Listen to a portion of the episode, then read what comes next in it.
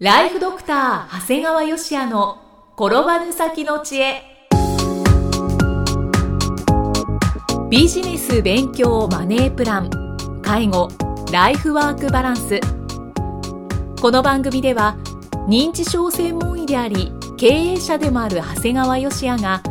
人生を10倍豊かにする知恵をお届けします。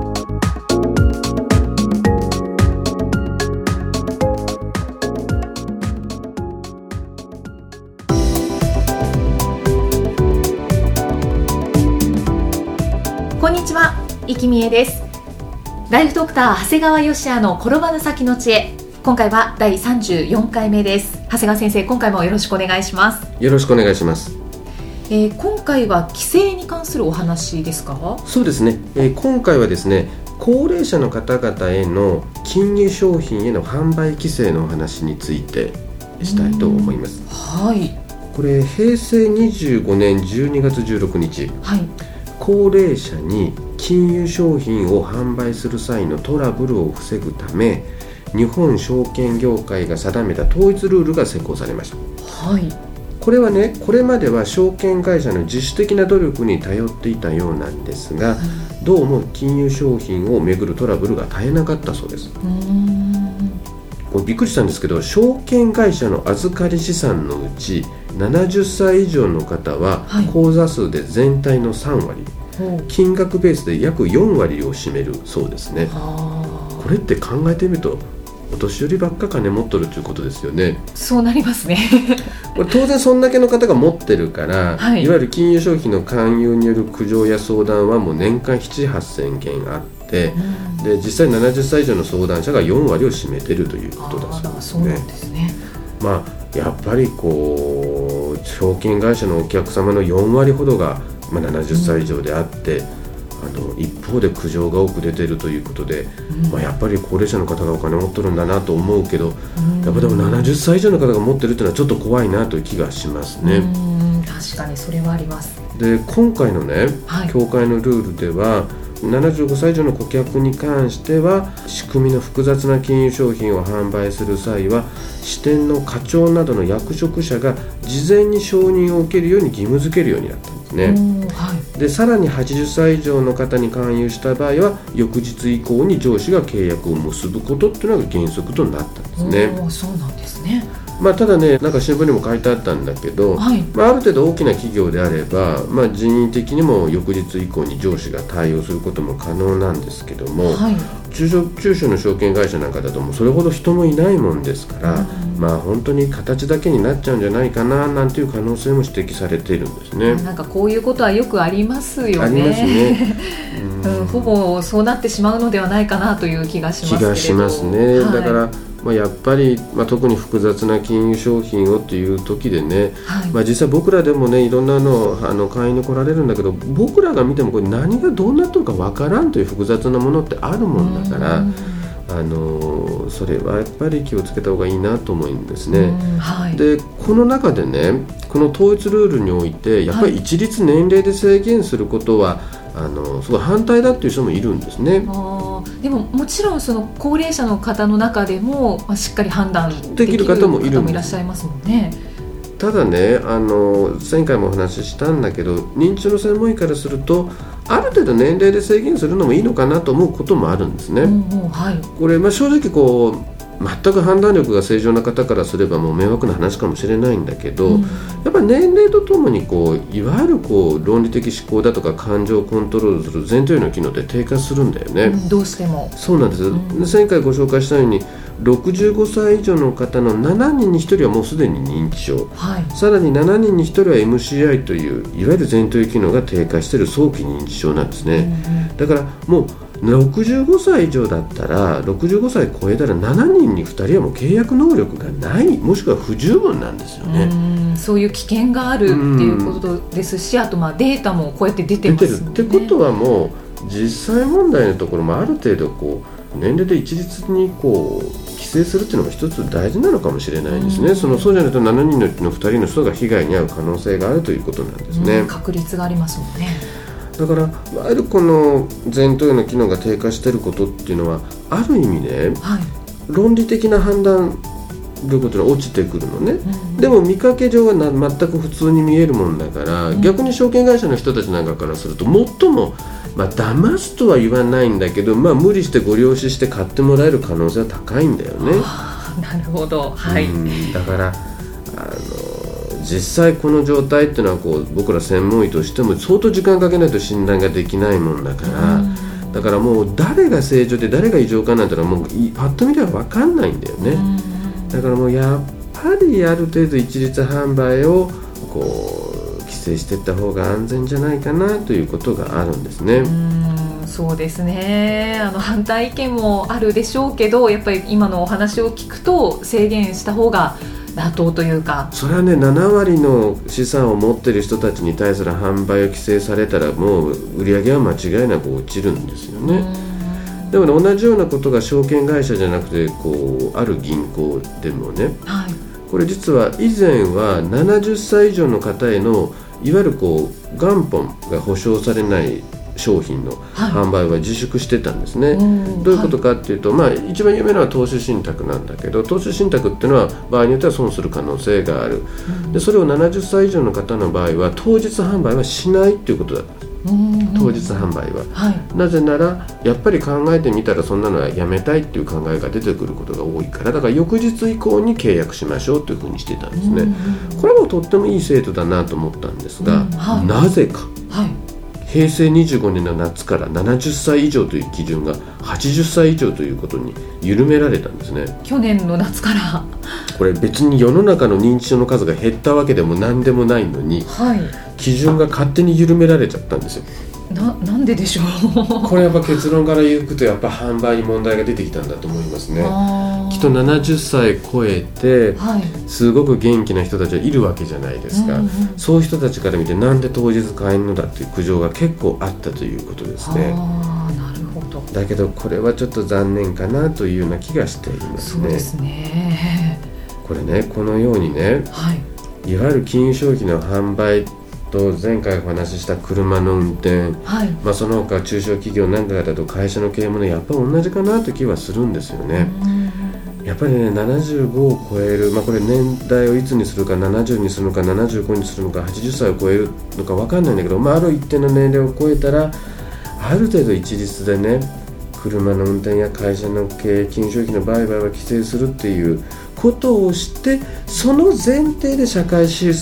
本を整備することが大事かなと思うんですよね。うん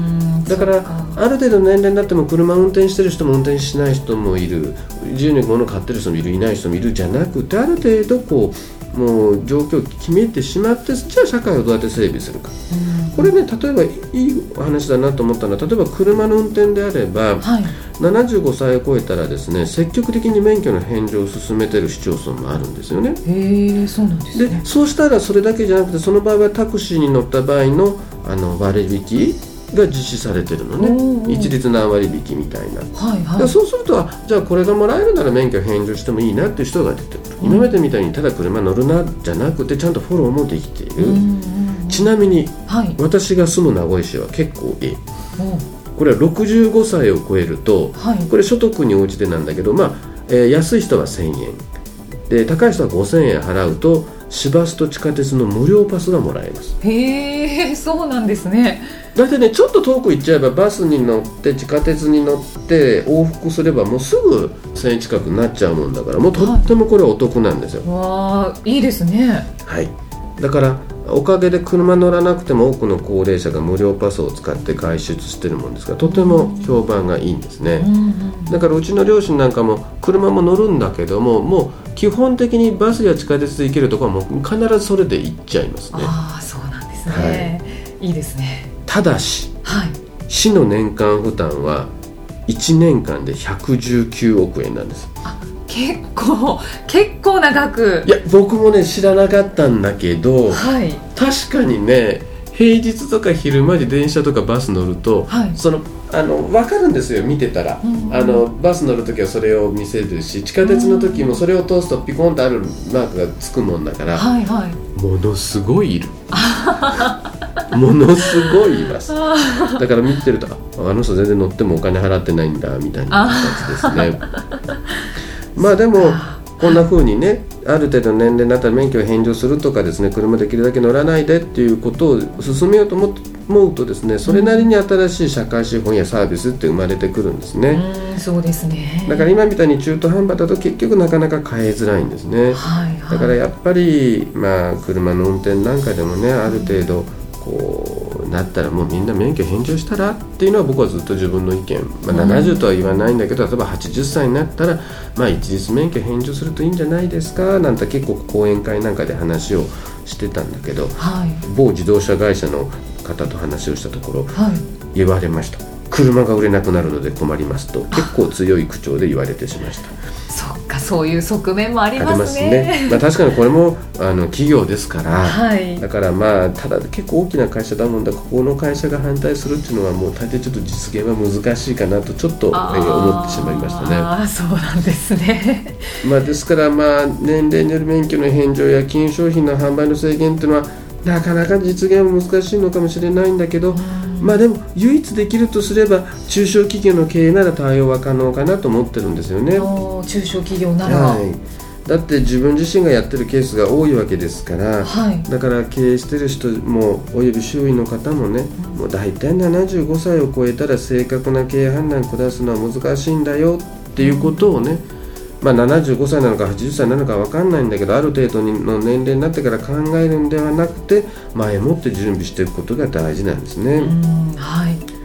僕の患者さんでもですねいわゆるこう、まあ、相続でも相続税の節約のためにこういわゆるご主人さんが中小企業を経営してたんだけど、はい、その株をね要するに節税のためにこう後継者じゃなくて一旦奥さんの方に、うんうん、えー、引き継いだケースがあったんですね。はいで最初はすごくお母さんも仕事もしながらやってたからよかったんだけど途中でやっぱり軽い認知症が出てきてしまってすごく後継者である長男さんとこうなんか冷戦状態になっちゃったんですね。もうで私はこの株はもう誰にもあげないみたいな感じになっちゃって、はいはい、で本当はちゃんと毎年考えながら贈与なんかでもしておかないとそのおばあさん亡くなった時にですね、こうそこ帰って大変になっちゃってですね場合によっては会社の経営にまで支障が及びそうな状況になってるんですね。はい。だからやっぱりそういうことも考えてですね、はい、まあ、多少相続税があっても、まあ、奥さん飛ばしてもやっぱ後継者の人に株は移動しておくべきだったなというケースもあるんですね。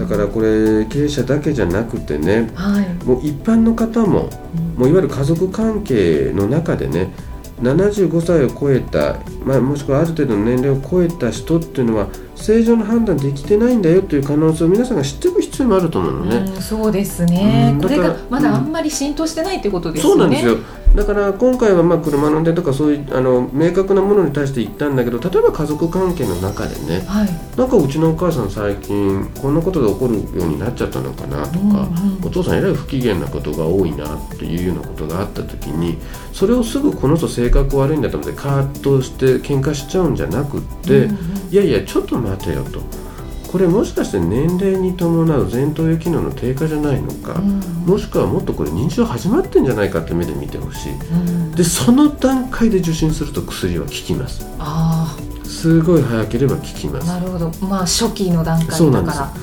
からぜひ皆さんは喧嘩したりもう不仲になったりもうあんな親とは会わないっていうふうになる前に、はいはい、とそちらを片隅に置いてもらって、うん、早期発見につなげるっていうことが大事じゃないかなと思います。うんう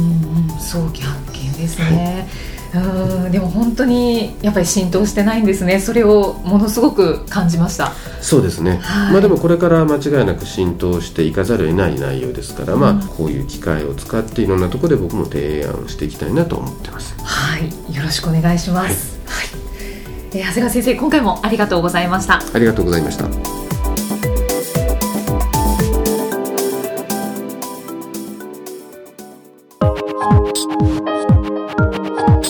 今日の放送はいかがでしたか？番組ではご感想や長谷川よしあへのご質問をお待ちしています。番組と連動したウェブサイトにあるホームからお申し込みください URL は http コロンスラッシュスラッシュ。Brain-gr.com スラッシュ podcast スラッシュ。http コロンスラッシュスラッシュブレイン -gr.com スラッシュ。ポッドキャストスラッシュです。それではまたお耳にかかりましょう。この番組は提供ライフドクター長谷川義也。プロデュースキクタス。ナレーションは生きみえによりお送りいたしました。